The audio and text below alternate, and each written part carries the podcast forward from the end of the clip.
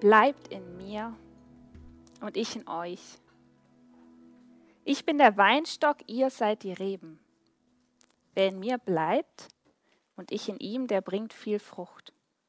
Denn getrennt von mir könnt ihr nichts tun. Ich kann mich nicht daran erinnern, dass dieser Vers, der steht in Johannes 15, 4 und 5, dass der irgendeine Form von Beunruhigung in mir ausgelöst hätte, als ich noch nicht so lange Christ war. Ähm, da dachte ich eher so, bleibt in mir, also nichts leichter als das. Was um alles in der Welt sollte mich denn irgendwie von Gott wegbringen, ja? Aber umso länger ich mit Jesus unterwegs bin, und das sind bei mir jetzt schon fast 20 Jahre, ähm, oder vor 20 Jahren habe ich mich taufen lassen, ähm, desto mehr weiß ich, dass es gar nicht so einfach. Es gibt eine ganze Vielzahl an Gründen, ähm, weshalb diese Verbundenheit mit Jesus abnehmen kann. Und einer dieser Gründe, den ich oft bei mir bemerke, der mich so schleichend wegbringt, ist der Alltag. Und ich möchte den Alltag heute Morgen vergleichen mit einer Stadt. Ich habe sie euch hier aufgemalt. Das ist meine Alltagsstadt.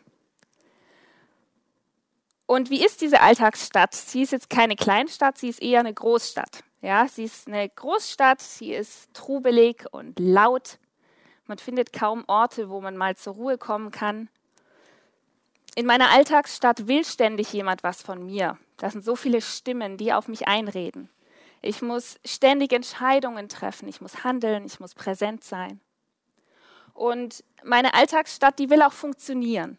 Und um zu funktionieren, muss ich mich ständig um die Befriedigung der Bedürfnisse meiner Alltagsstadt kümmern, um die Befriedigung des Bedürfnisses nach Nahrung, nach Kleidung, Schutz, auch nach Sauberkeit. Ähm, es gibt so viele Bedürfnisse, die meine Stadt befriedigt haben will. Und deshalb wird in meiner Stadt auch ständig äh, gearbeitet und geputzt und ge ich bin die ganze Zeit aktiv. Ich bin eigentlich die ganze Zeit auf Achse. Ich gehe einkaufen, ich wasche, ich repariere und dergleichen. Und eigentlich muss ich sehr prä präsent sein in meiner Stadt, ja. Sie ist immer aktiv, sie ist immer wach. Und es ist nicht so, als wäre ich alleine in dieser Alltagsstadt. Ich habe den Heiligen Geist in mir und mein Heiliger Geist in mir, der macht eine ganze Menge mit mir mit. Und der geht die ganze Zeit mit mir mit durch diese Alltagsstadt. Und wenn du den Heiligen Geist schon ein bisschen kennst, dann kannst du auch relativ gut seine Stimme heraushören. Oder du lernst es immer besser, seine Stimme herauszuhören aus all diesen anderen Stimmen, die da um dich herum sind und aus diesem ganzen Trubel, der um dich herum ist. Aber ein Problem ist in dieser Alltagsstadt, ich habe eigentlich nie wirklich Zeit. Es mangelt mir an Zeit. Und vor allen Dingen mangelt es mir an Zeit, zur Ruhe zu kommen und Zeit mit meinem Gott zu verbringen. Und dann komme ich am Ende der Woche mit hängender Zunge beim Sonntag an und sehne mich danach, wenigstens mal so anderthalb, zwei Stunden wirklich nur mit meinem Gott zu verbringen, in seiner Gegenwart zu verbringen. Aber seit Corona gilt da, Überraschung, der Gottesdienst findet nicht in gewohnter Weise statt, der ist da an so einem Bildschirm. Und ich sitze auf dem Sofa, den Wäschekorb neben mir. Ich weiß, ich muss die Wäsche legen. Und ein Kind turnt über mich drüber und die beiden anderen streiten sich gerade und wollen mit mir Uno spielen und der Tisch ist noch nicht abgedeckt und ach, Mittagessen muss ich auch noch, auch noch kochen. Also dieser Gottesdienst da auf dem Bildschirm, oh, das ist irgendwie nicht meins ich sehne mich so danach, Gott zu begegnen. Und dann ist dieser Ort, wo ich oft Gott begegnet bin, im Gottesdienst, ist irgendwie nicht da. Und in der Bibel haben Menschen ganz oft Orte gehabt, wo sie hingegangen sind, um Gott zu begegnen. Ich denke da an das Zelt der Begegnung, ich denke an ähm, Altäre, die gebaut wurden, ich denke auch an den Tempel. Und oft haben sie sich auch auf Berge zurückgezogen, um Gott zu begegnen. Jesus zum Beispiel ist oft an ruhige Orte gegangen oder auch auf Berge gegangen, um Gott zu begegnen. Wenn ihr es nachlesen wollt, zum Beispiel Lukas 6, Vers 12 steht es oder auch Matthäus 17. Und für mich ist so diese Begegnung mit Gott oft wie so ein Berg, den ich erklimmen will, ja. Und ich möchte die Begegnung mit Gott vergleichen mit einem Berg. Das ist mein Berg der Begegnung. Und an diesem Berg der Begegnung gibt es unten so eine Seilbahn. Wenn ich sonntags in den Gottesdienst kam, dann stand da für mich diese Seilbahn bereit. Was war diese Seilbahn für mich? Das war diese Gesamtheit aus Leuten, die diesen Gottesdienst für mich gemacht haben. Das Welcome-Team, das mir erstmal Hallo gesagt hat, schön, dass du da bist. Dann ähm, das Lobpreisteam natürlich, das mich in die Anbetung reinnimmt, die Moderation, die Beter, die das Ganze schon vorbereitet haben, der Prediger und natürlich auch das Kids-Treff-Team, das meine Kinder währenddessen super betreut hat und ich einfach mal auch ein bisschen Ruhe hatte. Und seit Corona habe ich das Gefühl, ist diese Seilbahn defekt. Ich komme sonntags da an, beim Berg unten, und die Seilbahn tut nicht. Der Gottesdienst findet irgendwo da in der S8 statt und ich bin irgendwie nicht richtig Teil dieses Gottesdienstes. Und meistens versuche ich ein Stück weit aufzusteigen und bei der ersten Bank setze ich mich hin und ruhe mich aus und denke, puh, es ist anstrengend, ich will wieder meine Seilbahn. Und dann ist wieder irgendwas mit den Kindern oder sonst irgendwas geht mir durch den Kopf oder das Telefon klingelt und ich steige wieder ab, weil Mann, ist das mühsam. Und umso länger das anhält und umso weniger ich es schaffe, von dieser Alltagsstadt aufzusteigen und Gott zu begegnen, desto mehr merke ich, wie es mich schleichend irgendwie von Gott wegbringt und wie diese Verbindung irgendwie abnimmt. Ähm, ich habe mir in letzter Zeit ein paar Fragen gestellt und eine Frage, die ich mir gestellt habe, ist, was ist eigentlich übrig von meinen Begegnungsmomenten mit Gott? Was ist übrig von meiner Zeit mit Gott, wenn dieser Rahmen, dieser gewohnte Rahmen, den ich hatte, um Gott zu begegnen, wenn der weg ist? Was ist übrig von meiner Zeit mit Gott, wenn der Ort, wo ich gewohnt bin, Gott zu begegnen, wenn dieser Ort einfach nicht zugänglich ist für mich und ich mich wie abgeschnitten fühle von diesem Ort? Wo und wie findet dann eigentlich noch echte Begegnung zwischen mir und Gott statt? Und für mich ist diese Frage umso aktueller, als wir ja als TL auch irgendwo in der Schwebe hängen, was die Räumlichkeiten anbelangt. Ja? Und wenn ich allzu abhängig bin, innerlich abhängig bin von einem bestimmten Ort, wo ich Begegnung haben kann mit Gott und sonst funktioniert das nicht richtig, dann habe ich unter Umständen bald ein Problem. Und ich möchte an diesem Bild von dem Berg ein bisschen dranbleiben und mit euch eine Bibelstelle anschauen, wo ein Mann, Mose, auf einen realen Berg gestiegen ist, um Gott zu begegnen. Er hat dafür keine Seilbahn gebraucht. Er ist so hoch, hochgestiegen, ja. Und kurz zum Kontext. Mose ist eigentlich kurz hintereinander zweimal auf den Berg Sinai gestiegen. Beim ersten Mal hat er die Gesetzestafeln von Gott bekommen und war aber so lange auf dem Berg, dass er, als er runterkam, dass die Israeliten sich derweil einen Ersatzgott gebastelt haben, dieses goldene Kalb. Und das war natürlich schrecklich in so einer Situation. Und die Situation musste erstmal geklärt werden zwischen dem Volk Israel und Gott. Und die Steintafeln waren auch kaputt. Ähm, und ich will mir jetzt diese zweite zweite Bergbesteigung von Mose anschauen. Ihr findet die in 2. Mose ab Kapitel 33. Ich werde sie euch vorlesen. Genau, ihr könnt sie auch mitlesen. Mose hatte noch eine weitere Bitte. Lass mich deine Herrlichkeit sehen. Der Herr antwortete, ich will meine Güte an dir vorüberziehen lassen und will meinen Namen, der Herr, vor dir ausrufen. Der Herr befahl Mose, Haue dir zwei Steintafeln wie die ersten. Mach dich bereit, morgen früh auf den Sinai zu steigen und mir dort auf dem Gipfel des Berges zu begegnen. Niemand darf dich begleiten. Dem Befehl des Herrn gemäß stieg er früh am nächsten Morgen auf den Berg, die beiden Steintafeln in den Händen. Dann kam der Herr in der Wolkensäule herab, trat zu ihm und rief seinen Namen der Herr aus. Er ging an Mose vorüber und sprach, Ich bin der Herr, der barmherzige und gnädige Gott. Meine Geduld, meine Liebe und Treue sind groß.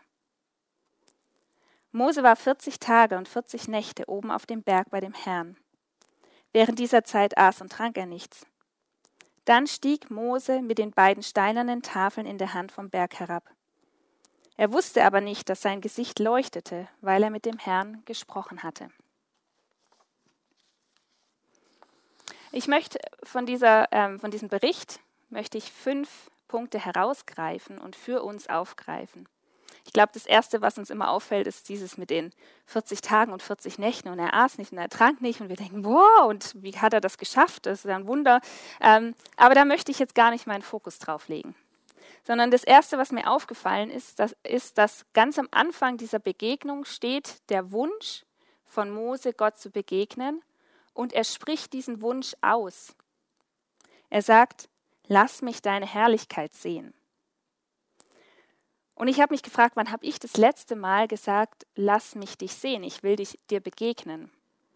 Ähm, wir tragen vielleicht diese Szenen in uns, ja, aber das, worum wir bitten, ist oft nur, dass Gott uns was gibt. Also meine Gebete sind oft so formuliert, ja, ich möchte dich bege dir begegnen, damit du mich heilen kannst oder damit du mir ein Wort schenken kannst oder was auch immer oder dass du mir hilfst. Also ich bin mehr so darauf fokussiert, Bonbons von Gott zu bekommen, anstatt ihn persönlich zu treffen. Und ich glaube, es ist total wichtig, dass wir das formulieren und aussprechen, dass wir Gott begegnen wollen. Und die Psalmen sind mir da ein Beispiel und eine Hilfe. Also in Psalm 63, Vers 2 sagt David zum Beispiel, Gott, du bist mein Gott, dich suche ich von ganzem Herzen, meine Seele dürstet nach dir. Oder Psalm 27, Vers 8. Mein Herz erinnert dich an dein Wort, suchet mein Angesicht, dein Angesicht, Herr, suche ich. Und ich möchte dich ermutigen, dass du das aussprichst, in Worte fasst, dass du dich nach Gott sehnst und dass du ihm begegnen möchtest. Das Zweite, was mir aufgefallen ist, ist, dass Gott dann Mose ruft in diese Begegnung mit ihm. Und er ruft ihn nicht einfach nur, sondern er sagt, niemand darf dich begleiten. Er möchte Mose ganz alleine treffen. Das heißt, Gott geht es hier um eine eins zu eins Begegnung. Und ich möchte es hier oben aufmalen als zwei Stühle. Gott möchte eine eins zu eins Begegnung mit Mose. Und wenn ich ganz ehrlich bin, dann muss ich sagen, ich glaube, ich gehe solchen eins zu eins Begegnungen tendenziell eher aus dem Weg. Das hat so was Unberechenbares an sich. Was passiert, wenn ich Gott gegenüberstehe? Was macht er? Wie ist es?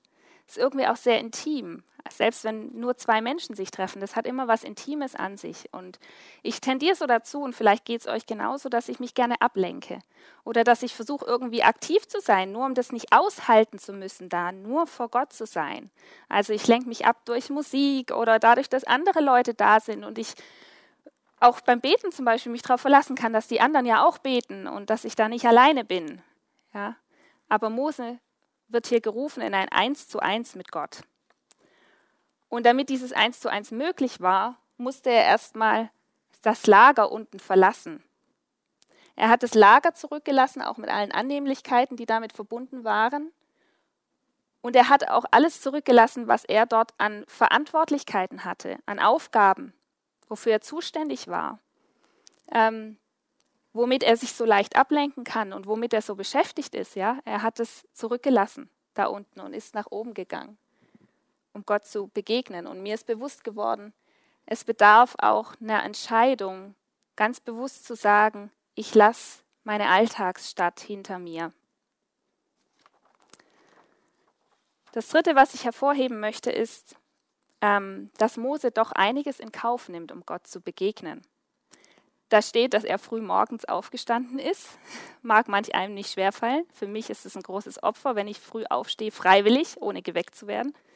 Ähm, außerdem dürfte dieser Aufstieg für Mose ziemlich mühsam gewesen sein. Er musste die Steintafel nach oben tragen und wieder nach unten. Und ich gehe davon aus, dass er nicht so super ausgestattet war wie wir heute. Er hatte vermutlich keine super Wanderstiefel. Er hatte nicht irgendwie einen coolen Rucksack mit einem Schlauch dran, wo er dann zwischendrin mal ein bisschen Wasser trinken konnte oder so. Es gab da vermut vermutlich auch keine Hütte, bei der er mal kurz einen Snack nehmen konnte oder so. Waren auch wahrscheinlich keine befestigten Wanderwege, die er betreten hat. Also dieser Aufstieg zu Gott war sehr mühsam und hat ihn einiges gekostet. Und ich mal deswegen einen roten Weg ein, weil der Weg ist manchmal anstrengend. Der Weg führt erstmal raus aus der Stadt. Wenn ich bedenke, wie viel Mühe Mose auf sich genommen hat, um Zeit mit Gott zu verbringen, dann beschämt mich das. Es beschämt mich, weil ich sehe, wie wenig ich oft investiere. Erstens nehme ich mir selten Zeit, ja. Und wenn ich mir dann Zeit nehme, dann möchte ich, dass es mir irgendwie auch, ich muss gut drauf sein, bitte möglichst ausgeschlafen und so, ähm, ich brauche meine Ruhe, ähm, ich möchte auch meinen Kaffee getrunken haben und also Gott, bitte, das darf jetzt auch nicht zu lange dauern, du weißt, ich habe noch dieses und jenes zu tun und so, also bitte jetzt, ich will jetzt begegnen und sofort und möglichst schnell und möglichst bequem. Also ich möchte auch nicht irgendwas Unangenehmes hören von dir. Und das beschämt mich, diese Haltung. Ich lese nirgendwo, dass Mose sich beklagt hätte darüber, dass er mit diesen Steintafeln da hochlaufen muss. Ich, ich lese auch nirgendwo, dass er zu Gott gesagt hat, hey, dieses Mal bitte ein bisschen zügiger. Du weißt, letztes Mal haben die da unten Mist gebaut, also wir sollten uns dieses Mal ein bisschen beeilen mit den Steintafeln und so. Ja, lese ich nirgendwo. Und mir ist so bewusst geworden, wenn es mir wirklich wichtig ist, Gott zu begegnen, dann bin ich auch bereit, dass es mich was kosten darf einfach weil es mir dann wert ist. Das vierte, was mir bewusst geworden ist, ähm, mag total banal klingen und selbstverständlich, nämlich, dass Gott tatsächlich Mose begegnet ist. Wir denken irgendwie, wir lesen die Geschichte und denken, ja klar. Ja, aber wie oft tragen wir diesen Zweifel in uns, dass Gott tatsächlich das tut, was er sagt? Wie oft tragen wir diesen Zweifel in uns mit, ja, das bringt doch alles nichts, so irgendwie, dass ich mich jetzt auf den Weg mache und Gott suche. Wer weiß, ob er dann wirklich auch mir begegnet. Vielleicht dem neben mir, aber mir, hm, wer weiß, ja. Aber Gott tut genau das, was er vorher zu Mose gesagt hat, was er tun wird. Und wenn du vielleicht manchmal so einen Zweifel in dir trägst, lohnt sich das überhaupt? Lohnt sich das für mich, mich auf den Weg zu machen, da hoch? Dann möchte ich dir Lukas 11, Vers 9 zusprechen. Da steht, ich sage euch, bittet und es wird euch gegeben werden. Sucht und ihr werdet finden.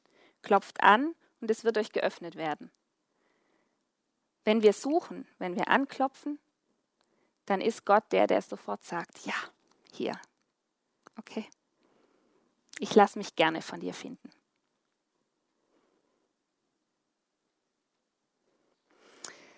Das Letzte, was mir bewusst geworden ist, ist, dass ähm, diese Zeit, die Mose mit Gott auf dem Berg verbringt, ihn echt verändert hat.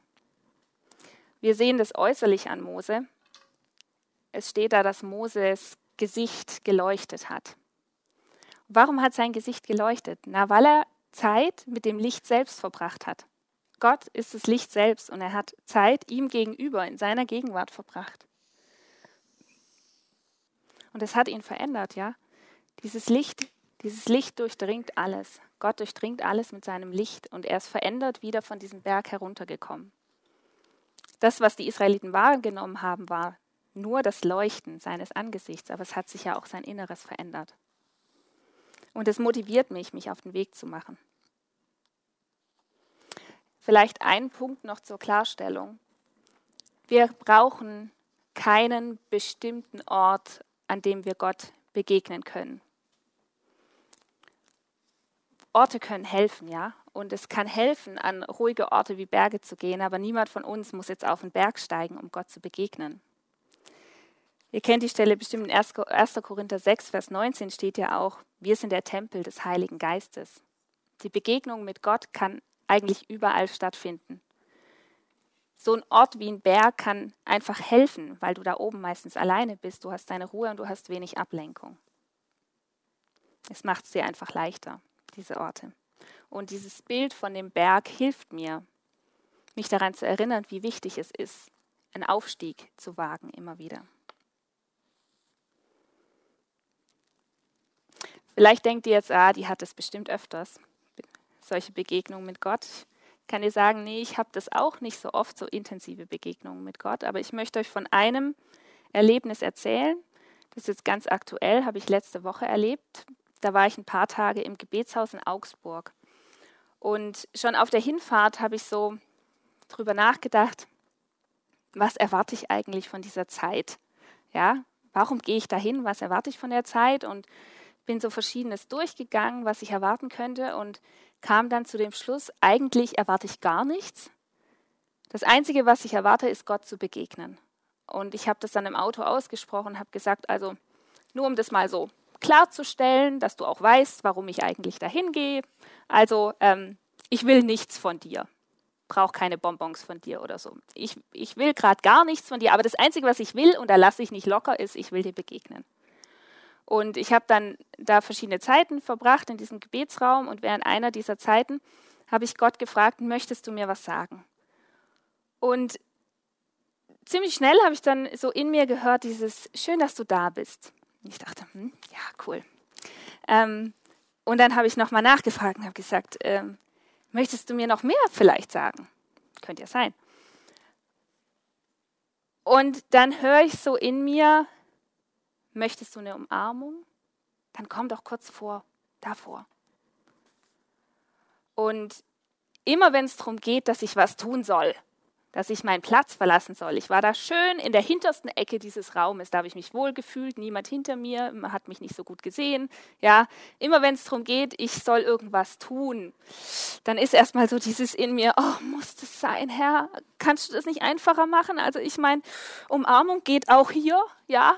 Gott hätte auch die Steintafeln einfach da unten im Zelt der Begegnung Mose geben können. Das wäre deutlich einfacher für alle Beteiligten gewesen. Und ich war auch im ersten Moment so, dass ich dachte, muss ich da jetzt wirklich zwischen den Leuten durch? Die sitzen alle an ihren Plätzen. Was denken die von mir, wenn ich mich da direkt vorne hinstelle? Ja. Ähm, aber das war so nur so meine erste Reaktion. So dieses erstmal so. Uh. Und dann die zweite Reaktion war, dass ich dachte, was hast du genau gesagt? Du willst mich umarmen? Eine Umarmung? Also hallo, ja klar. Also nehme ich. Das ist Umarmung, deswegen bin ich hier, ja. Und äh, das war dann so ein ganz kurzer Moment, wo ich gezögert habe. Und habe ich gedacht, ist mir eigentlich völlig egal, was die anderen um mich herum denken. Umarmung, die will ich, ja.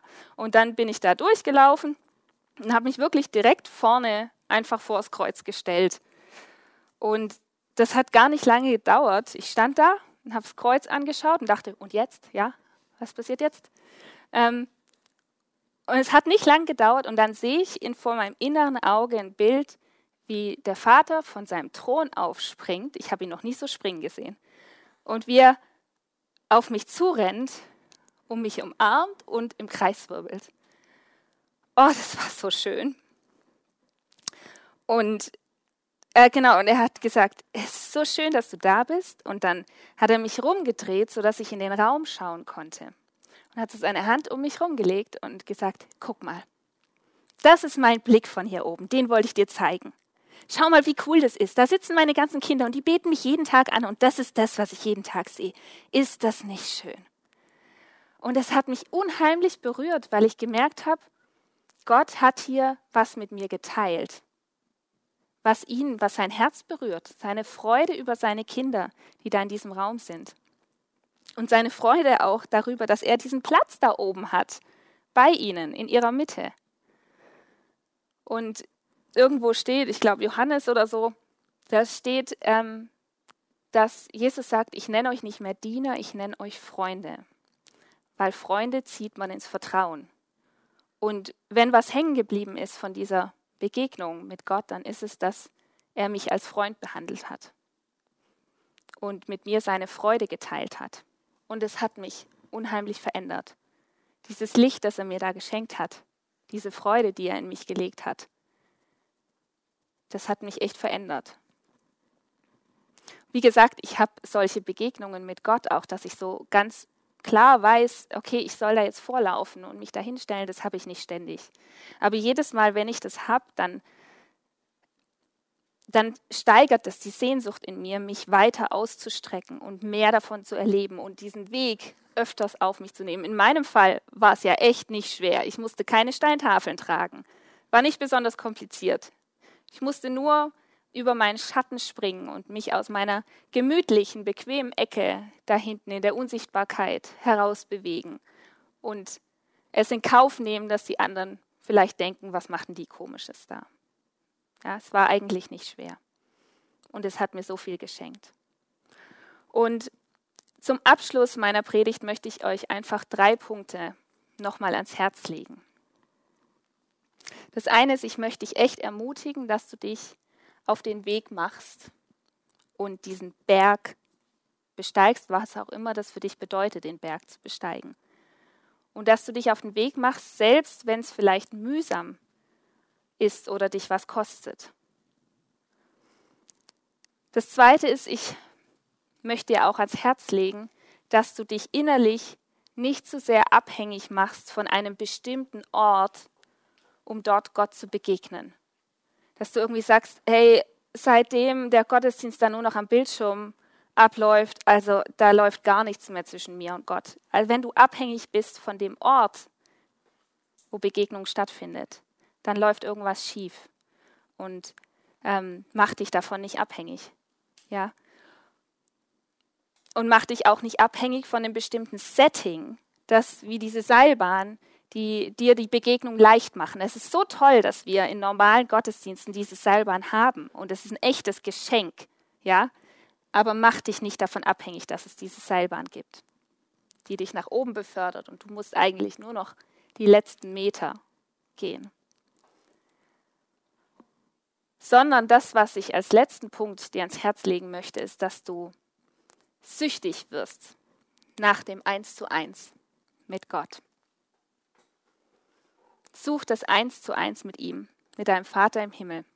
Denn das Eins zu eins ist das, was letztlich zählt.